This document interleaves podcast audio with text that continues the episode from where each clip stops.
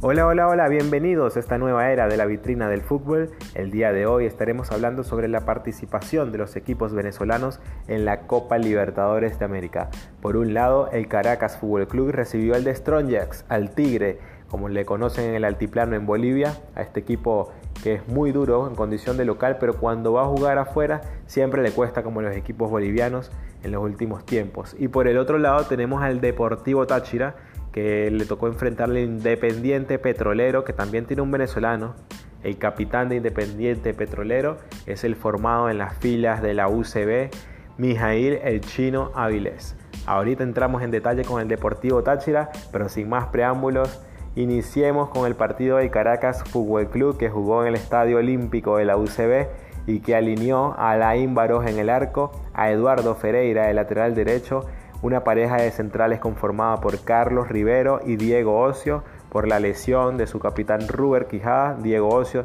tremendo central que fue también al Mundial, esa camada con Fariñez, con Ronaldo Peña, Peña Aranda, ese Mundial que llegamos a la final en el 2017. Y por la banda izquierda, a perfil cambiado, jugó Daniel Rivillo, ya ha estado jugando varias jornadas Daniel Rivillo de lateral izquierdo, siendo derecho y resolviéndole varios temas al profesor Francesco Estífano con, con este movimiento. Nota Roberto, un jugador joven, venía siendo habitual en el lateral izquierdo, sin embargo se decanta por Daniel Rivillo, que ya lo tuvo en el Zulia Fútbol Club, y es un jugador de su confianza, de la confianza es del seno del profesor Francesco Estífano. En la zona de volantes jugó Vicente Rodríguez, ya que es jugador de la Vinotinto, Exxon Castillo, durante el calentamiento antes del partido se lesionó. Entró en, sustitución Vicente Rodríguez para acompañar al Carlos El Mono Suárez. Por la banda derecha jugó Osei Bonsu. Por la banda izquierda Saúl Guarirapa de 10. La gran sorpresa del Caracas, la revelación, el jugador Brian Ortega. Y en punta, solamente en punta, el que siempre resuelve todos los partidos del Caracas últimamente, el señor Samson Aquinyola. Y bueno, el juego se desarrolló en sus inicios con una posesión del Caracas que intentaba dominar la pelota, el conjunto del de Strongest haciendo las veces de visitante, esperando al rival, esperando a ver qué proponía el conjunto del Caracas, recordando que también el conjunto de Strongest se jugaba un partido muy importante, ya que también tiene aspiraciones a pasar a la siguiente fase de Copa Libertadores o quedar bien ubicados para una posible clasificación a la Copa Sudamericana. Recordemos que en estas fases de grupos solo clasifican dos, primero y segundo, y el tercer mejor de cada grupo va a la Copa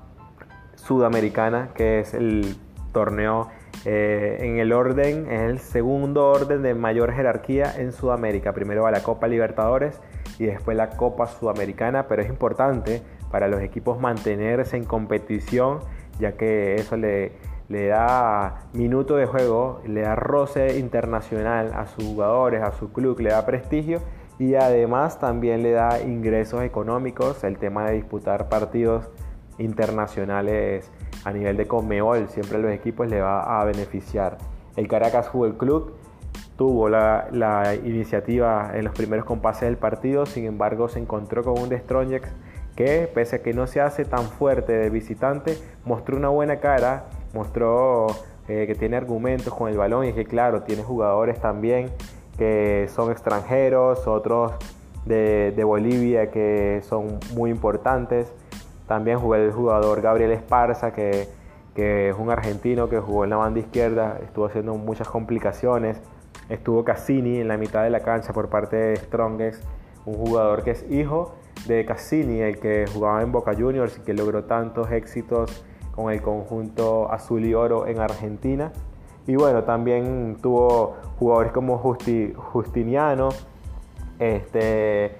eh, tuvo jugadores como Fernando Saucedo, Ursino, Pros, Aponte, Guayer. Y bueno, un equipo que vino también con su delantero Pros a complicar al conjunto del Caracas Fútbol Club. Sin embargo, el Caracas tuvo un rendimiento bastante discreto a lo que se esperaba, porque el Caracas Fútbol Club se esperaba que saliera desde los primeros compases del partido a arrollar a su rival. sin embargo no encontraba las armas para poder desplegar un juego vertiginoso con cambio de ritmo más allá de que el jugador Eduardo Ferreira se proyectara por la banda derecha, eh, como lo ha sido habitual en el torneo local, eh, tratando de lanzar centros, de asociarse en juego por dentro. El Caracas no encontraba en el doble pivote, en la mitad de la cancha, Vicente Rodríguez y Carlos El Mono Suárez son dos jugadores de corte defensivo, no tenían a Exxon Castillo, que es el jugador que se suelta un poquito más al ataque, y por eso tenía dos jugadores muy estáticos en la mitad de la cancha que no le permitía tener una salida del balón completamente limpia hacia, hacia las otras zonas del campo. Por otro lado, Seibon Su lanzándose una que otra escapada por la banda derecha, no estuvo tan, tan exacto, tan, tan afilado como en otros partidos, eh, igual que el jugador Saúl Guarirapa, que en mi opinión es un jugador más de delantero, jugando aquí por la banda izquierda a veces se le nota un poco limitado por su gran tamaño,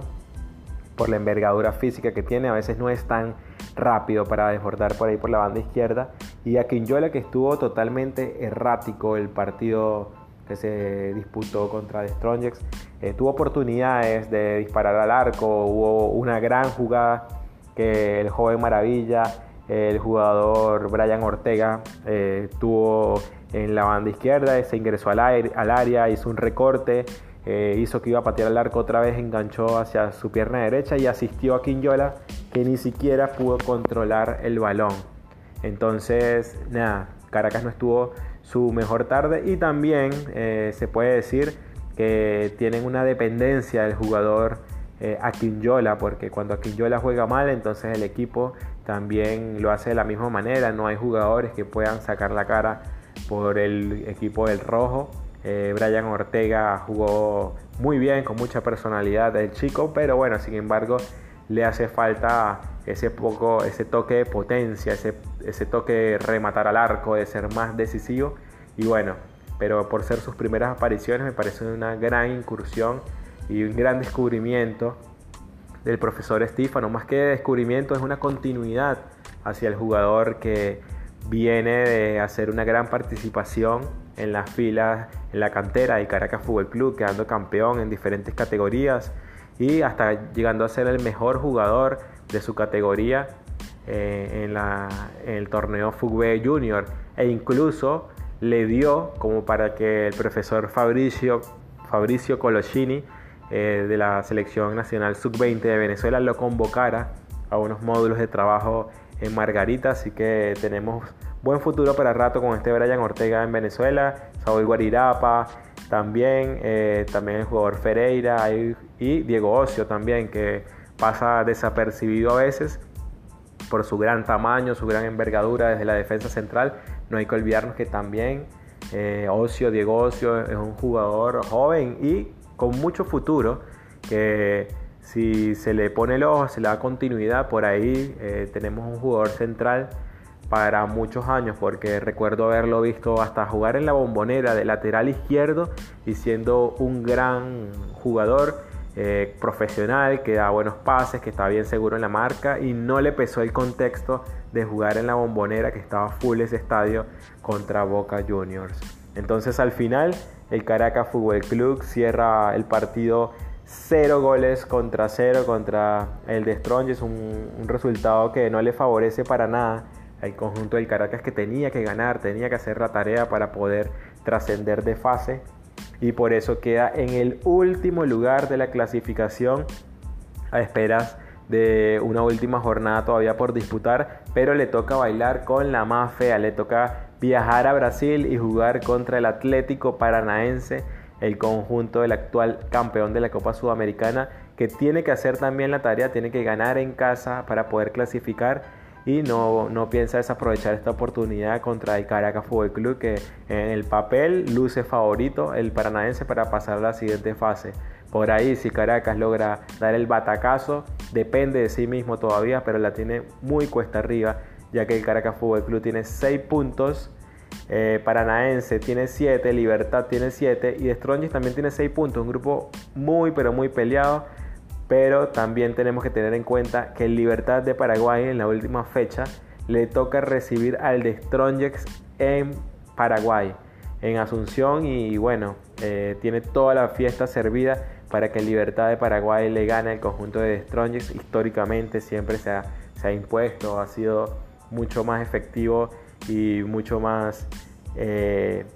positivo y muy contundente ganando en casa frente a los equipos bolivianos. Así que por estadística debería ganar el Libertad de Paraguay a The en Bolivia. Se catapultaría a 10 puntos el conjunto de Libertad. Si Stronge, si Paranaense le gana el Caracas Fútbol Club, llegaría a 10 puntos también el conjunto de Brasil y clasificaría en Libertad y Paranaense con 10 puntos. Pero si Caracas hace la épica y le gana a Paranaense en la última fecha, dejaría al equipo paranaense con 7 puntos y Caracas avanzaría con 9 puntos y Libertad quedaría con 10 puntos, o sea, clasificaría Libertad y Caracas en una posible eh, victoria del rojo en suelo brasileño. Con el empate, bueno, vamos a hacer números aquí. Con el empate, el Caracas Fútbol Club llegaría a 7 puntos. El conjunto del Paranaense llegaría a 8 puntos. Y Libertad de Paraguay, ligando que llegue a empatar mínimo con el conjunto eh, de Strongest, ya avanzaría. O sea, tendríamos que ligar una derrota de Libertad en Paraguay contra el equipo boliviano para que quede en 7 puntos y así Caracas lo iguale a 7 puntos y por diferencia de gol, Caracas tiene mejor diferencia de gol y clasificaría a Caracas. O sea, está un poco difícil la tarea, pero bueno, la esperanza es lo último que se pierde y vamos a esperar que Caracas Fútbol Club pueda hacer la tarea y lograr ese anhelado triunfo que a los venezolanos nos caería muy bien en esta, en esta época y desde hace muchos años que no logramos una clasificación a unos octavos de final de Copa Libertadores.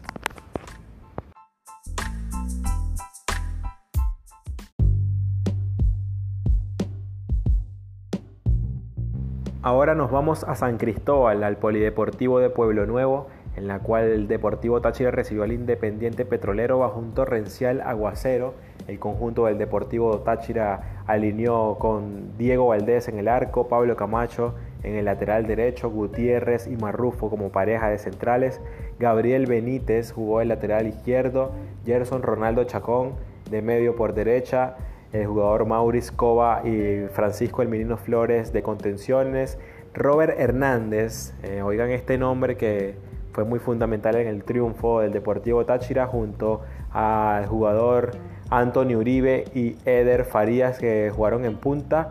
Eh, hicieron de lo más atractivo y ofensivo por parte de un Deportivo Táchira que parece haber encontrado el 11 eh, por, parte del profesor Payarés que ha tenido complicaciones en un inicio de torneo venezolano en el cual marchan sextos y que no se le habían dado los resultados más positivos en Copa Libertadores, pese a que se veía que podía ser un grupo accesible y se perdió un partido súper importante el juego pasado, súper directo de esos partidos que son finales anticipadas frente al Emelec de Ecuador, le empató allá en la ciudad de Quito, vino a San Cristóbal y se llevó una goleada en suelo patrio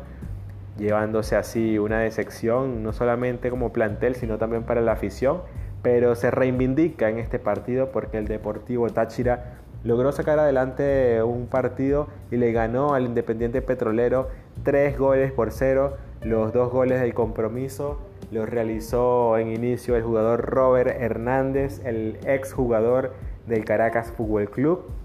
Tomó el balón desde izquierda, dribló a un jugador hacia adentro, hizo lo mismo cuando le salió el otro defensor y afuera del área, afuera al borde de la media luna, disparó un remate potente y colocado que se ajustó en el palo izquierdo del portero del conjunto boliviano, así materializó lo que es para mí uno de los mejores goles de la fecha de la Copa Libertadores de América. Unos minutos más tarde, 3-4 minutos más tarde, el jugador Robert Hernández aprovechó un rebote que dejó el arquero y definió eh, con gran calidad,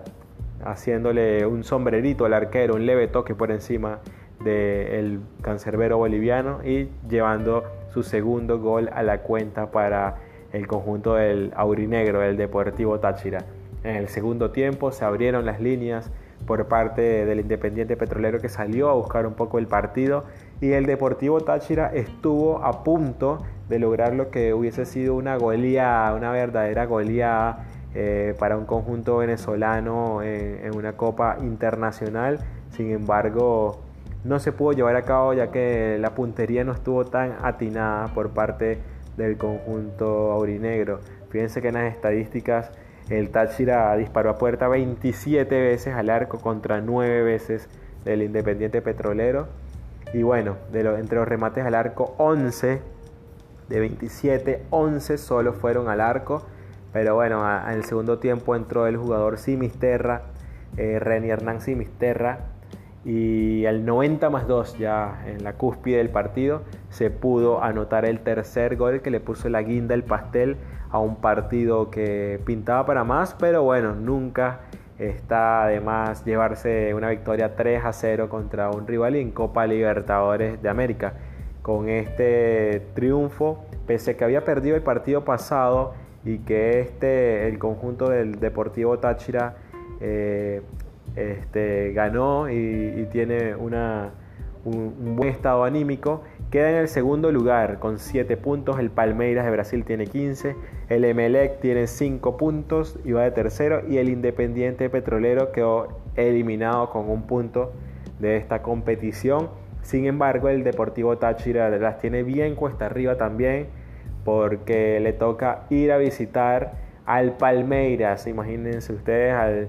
campeón de la Copa Libertadores, al,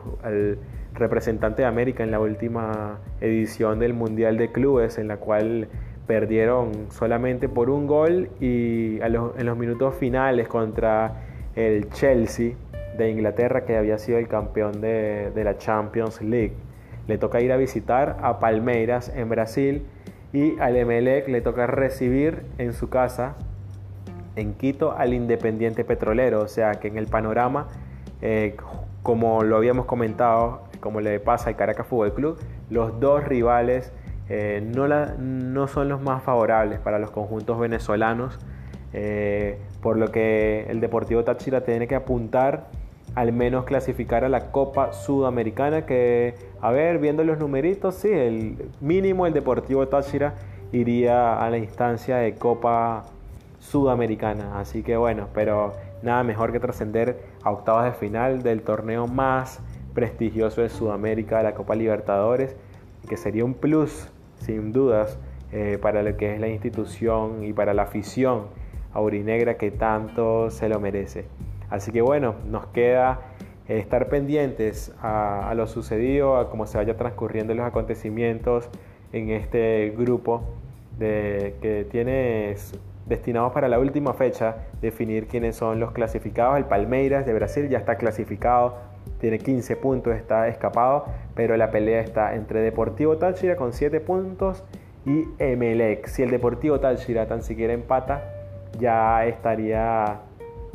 clasificando, a ver, no, no clasificaría porque llegaría a 8 puntos y Emelec tiene 5 y si gana llega a 8 pero tiene mejor diferencia de goles y el Deportivo Táchira quedaría eliminado. Entonces, lo único que, clasificaría el Deportivo Táchira sería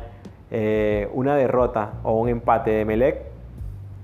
o que ellos mismos hagan la tarea y le ganen al conjunto brasileño, al coco del grupo.